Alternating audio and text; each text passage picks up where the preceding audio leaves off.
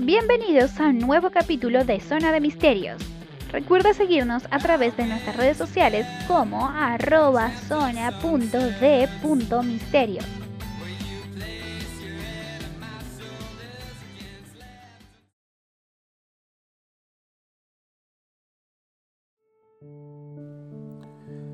Seguimos con la historia de la princesa Diana y cómo su matrimonio se iba acabando.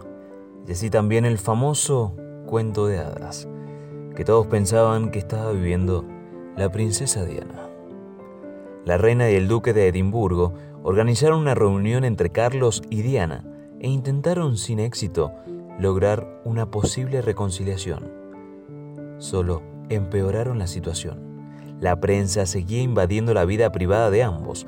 Varios periódicos publicaron en la portada la relación extramatrimonial de Charles con Camila y además publicaban las aventuras y supuestas aventuras que tenía la princesa Diana con otros hombres que no eran Charles. El periodista Martin Bashir entrevistó a Diana para el programa Panorama de Actualidad de la BBC.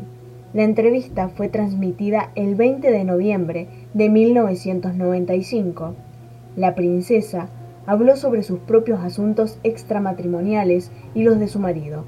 Refiriéndose a la relación de Charles con Camila, dijo, bueno, éramos tres en este matrimonio, así que estaba un poco abarrotado.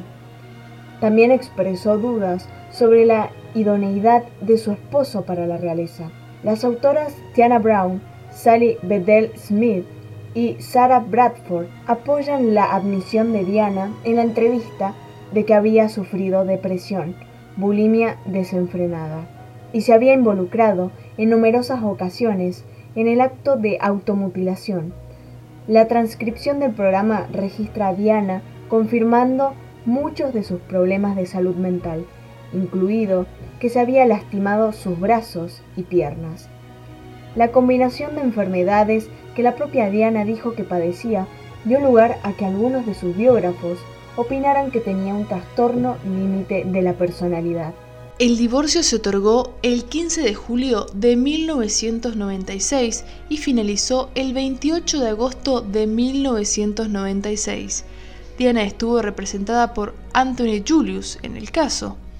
Recibió un acuerdo de una suma global de 17 millones de euros así como 400.000 euros por año. La pareja firmó un acuerdo que les prohibía discutir los detalles del divorcio o de su vida matrimonial. El amor que la gente le tenía a Diana cuando estaba con Charles y después de su divorcio fue porque ella no se sentía de la realeza. Hizo varias apariciones en público en varios eventos benéficos para trabajar con personas sin hogar, jóvenes drogadictos y ancianos. Desde 1989 fue presidenta del Hospital para Niños Great Street, fue patrona del Museo de Historia Natural y presidenta de la Real Academia de Música.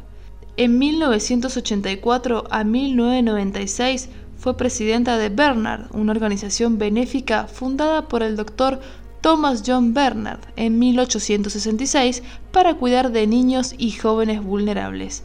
En 1988 se convirtió en patrona de la Cruz Roja Británica y apoyó a sus organizaciones entre otros países como Australia y Canadá.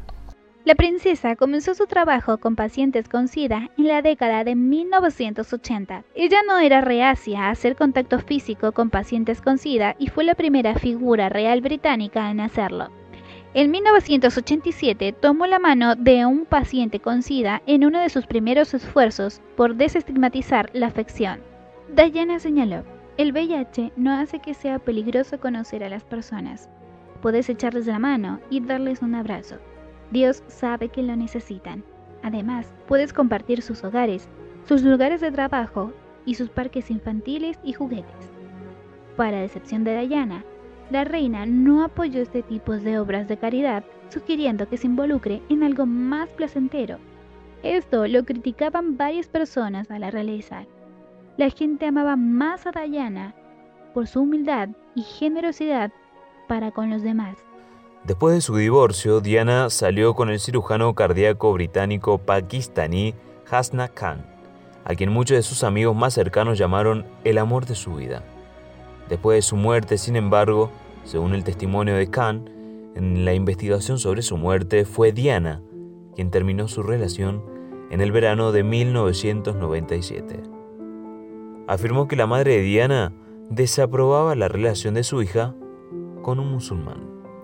En un mes, Diana comenzó una relación con Dodi Follett, el hijo de su anfitrión de verano, Mohamed Al Follett. Ese verano Diana había considerado llevar a sus hijos de vacaciones a Hampton en Long Island, New York, pero los oficiales de seguridad se lo impidieron. Después de decidir no viajar a Tailandia, aceptó la invitación de Follett para reunirse con su familia en el sur de Francia, donde su complejo y su gran equipo de seguridad no preocuparían al escuadrón de protección real.